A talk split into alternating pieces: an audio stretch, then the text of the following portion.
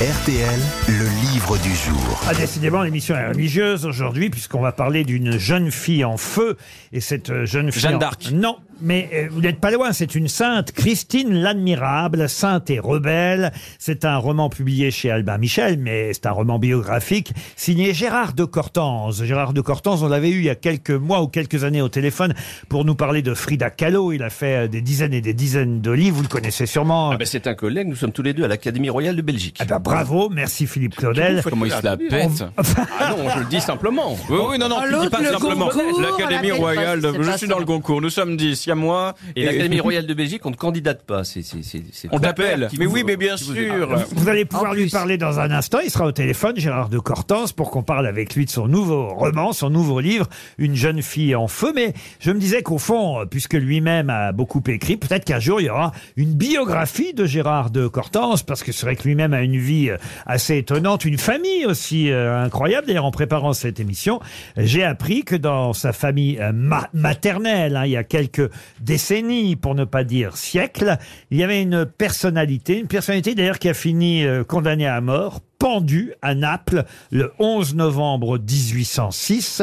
Parmi donc les ancêtres de Monsieur Gérard de Cortance qu'on va avoir au téléphone dans un instant, qui est cette personnalité qui fut pendue à Naples le 11 novembre 1806. C'est une femme? Un homme. Un homme. C'est un rapport avec Napoléon? Oui. Alors ça a un rapport avec Napoléon. Parce qu'il y avait un roi à Naples. Vous Il y avez avait le raison. frère de Royaume des deux Napoléon. Siciles. Absolument, Ouais, c'est ça. parce que c'est un des Naples, chefs insurgés napolitains contre l'armée de Napoléon. Alors ça Ah, être Fra un, Diavolo un gén- Pardon Fra Diavolo Fra Diavolo, bonne réponse de Gérard Junior. Euh, tu peux On se moquait de donner lui. la- On se Gérard, moquait de tu lui peux il y a donner cinq le minutes. vaccin, s'il te plaît On se moquait de que lui il y a 5 maintenant, minutes. là, c'est grâce à Laurel et Hardy. Et oui, Fra Diavolo, effectivement, c'est d'ailleurs, le- vous avez raison, le titre d'un film avec euh, Laurel et Hardy. Il joue euh, les compagnons de Fra Diavolo. Et c'est vrai, alors Gérard de Cortance, bonjour, que vous êtes un, Bonjour. un descendant de Fra Diavolo? Ah oui, absolument, Michele Pezza, oui, oui, oui. D'ailleurs, ma mère, qui est toujours vivante, qui a 94 ans, On l'a bien connu. euh, oui, est tout à fait Fra Diavolo au féminin. Alors là, Héros, brigand, euh, Fra Diavolo, chef des insurgés contre Napoléon. Il fut condamné à mort et pendu en 1806. vous Quand- savez qui l'a arrêté? Allez-y, dites. Eh ben, c'est le père de Victor Hugo. Ah ça, alors Léopold Hugo, c'est ça? C'était le père de Victor Hugo, qui, qui- qui était euh, soldat général euh, dans les troupes napoléoniennes à Naples. Plus de 90 livres signés Gérard de Cortance. Et le dernier concerne une sainte. Une Oui. sainte dont, je dois dire, j'ignorais l'existence. On a parlé de Jeanne d'Arc parce que vous avez appelé ce roman biographique Une jeune fille en feu. Mais non, ce n'est pas Jeanne d'Arc. Euh, Cette jeune fille en feu, d'ailleurs, elle- elle pouvait traverser le feu parce que elle en réchappait, cette sainte Christine. Ah oui, c'est ça, c'est une sainte euh, liégeoise, donc qui vit à, la, à la frontière 12e siècle, euh, 13e siècle. Au fond, si on faisait une bande dessinée aujourd'hui, on dirait qu'elle serait dotée de, de super pouvoirs. Si on faisait un film, il faudrait des, des effets spéciaux extraordinaires. Elle, elle parle aux oiseaux, elle lévite, euh, elle ressuscite des morts, et, elle est douée de l'esprit de prophétie puisqu'elle annonce la, la prise de Jérusalem par Saladin euh, en 1187. Et surtout, elle, elle a une expérience qui est proche de ce qu'on appelait, ce qu'on appellera aujourd'hui les expériences OMI ou alors les tranches chamatiques ou le coma. Elle est envoyée comme ça dans, dans, dans, dans l'au-delà et elle revient avec une mission. C'est Chantal, en fait. Faire le lien entre, le, mi- entre les vivants et les morts. Et ce qui est étonnant, C'est un rôle c'est pour qu'elle Chantal annonce- là-dessous. c'est qu'elle annonce aux, aux- aux vivants euh, l'existence du purgatoire, ce qui fait d'elle une hérétique parce qu'à l'époque où on- elle- personne ne parle du purgatoire. Eh oui, il y a l'enfer, le paradis, mais il n'y a pas Il n'y a pas l'entre-deux. encore le purgatoire. C'est elle, quelque part, qui invente l'entre-deux, le fameux purgatoire. Quelque part, c'est elle qui invente le purgatoire. Et ce qui est intéressant dans, dans, dans, dans- chez cette femme, en fait, c'est qu'elle est, elle est les deux versants. C'est-à-dire, d'un côté, il y, a, il y a la mystique euh, chrétienne qui est intéressante, et de l'autre côté, elle, est, elle agit totalement dans le siècle, puisqu'en fait, elle va militer. C'est une féministe, c'est une fémène avant la lettre.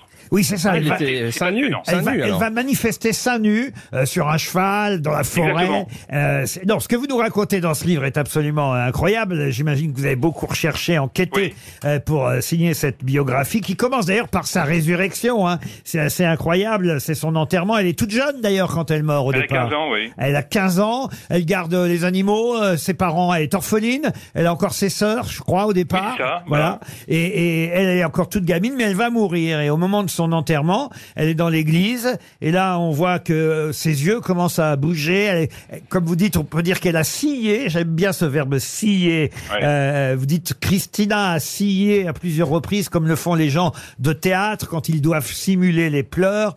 Cécile et ses paupières ont battu, comme il est d'usage devant une lumière trop forte ou après le sommeil ou à la suite d'une émotion. Mais ce n'est pas tout. Après, elle va commencer à respirer. Un souffle léger s'empare d'elle. Et puis c'est la force de Dieu qui est en elle, qui la pousse, qui la fait se dresser euh, sur son séant, rejeter le linceul, bouger les bras comme le ferait un oiseau. Et là, elle se met à voler dans l'église. C'est la résurrection de la fameuse On Christine. buvait beaucoup à l'époque. Et alors, c'est- en fait, ce qui est intéressant, c'est qu'elle ne se contente pas de, de ressusciter de porter une parole euh, christique, c'est-à-dire, en fait, elle va, elle, elle, elle, euh, elle se bat pour la libération des femmes à cette époque-là. C'est-à-dire, il, faut replacer dans l'époque. Hein. Une femme à l'époque, elle est, elle est mariée de force à 12-13 ans. Une femme est considérée comme versatile, irréfléchie, euh, criarde. On dit, on dit qu'elle jette des sorts, par exemple. Et alors, j'ai lu un texte où on explique que la parole d'une femme est nulle et non, et, et non avenue devant la loi. Quelle belle elle, elle est époque. en- elle est encore moins importante que celle d'un musulman, d'un C'était juif ou Mathilde d'un. En, en fait, elle a lancé MeToo, euh, votre sœur Christine. Mais elle a- elle a- c'est une, c'est un gilet jaune qu'aurait lancé euh, MeToo. Elle lit les écritures, et ça, alors c'est totalement hérétique pour l'époque. Elle va créer un mouvement qui s'appelle les femmes errantes, qui vont donner les béguines, et ça va tellement emmerder l'Église que finalement, au bout d'un moment, on va les brûler, et ça va donner les sorcières. Et je vous rappelle qu'entre le XIVe et le XVIIe siècle, rien qu'en France, on a brûlé, on a brûlé 100 000 femmes. Gérard, comment tu es tombé sur ce sujet?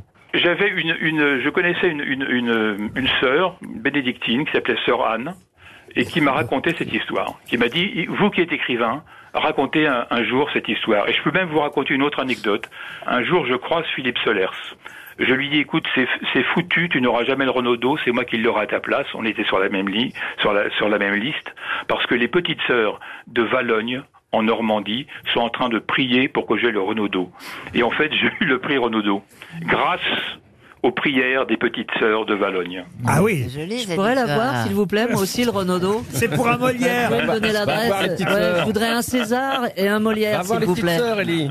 Une jeune fille en feu, Christine l'Admirable, c'est son surnom, sainte et rebelle. Ça reste un roman, évidemment, mais un roman biographique de Sainte Christine. C'est signé Gérard de Cortance chez Albin Michel et c'était le livre du jour.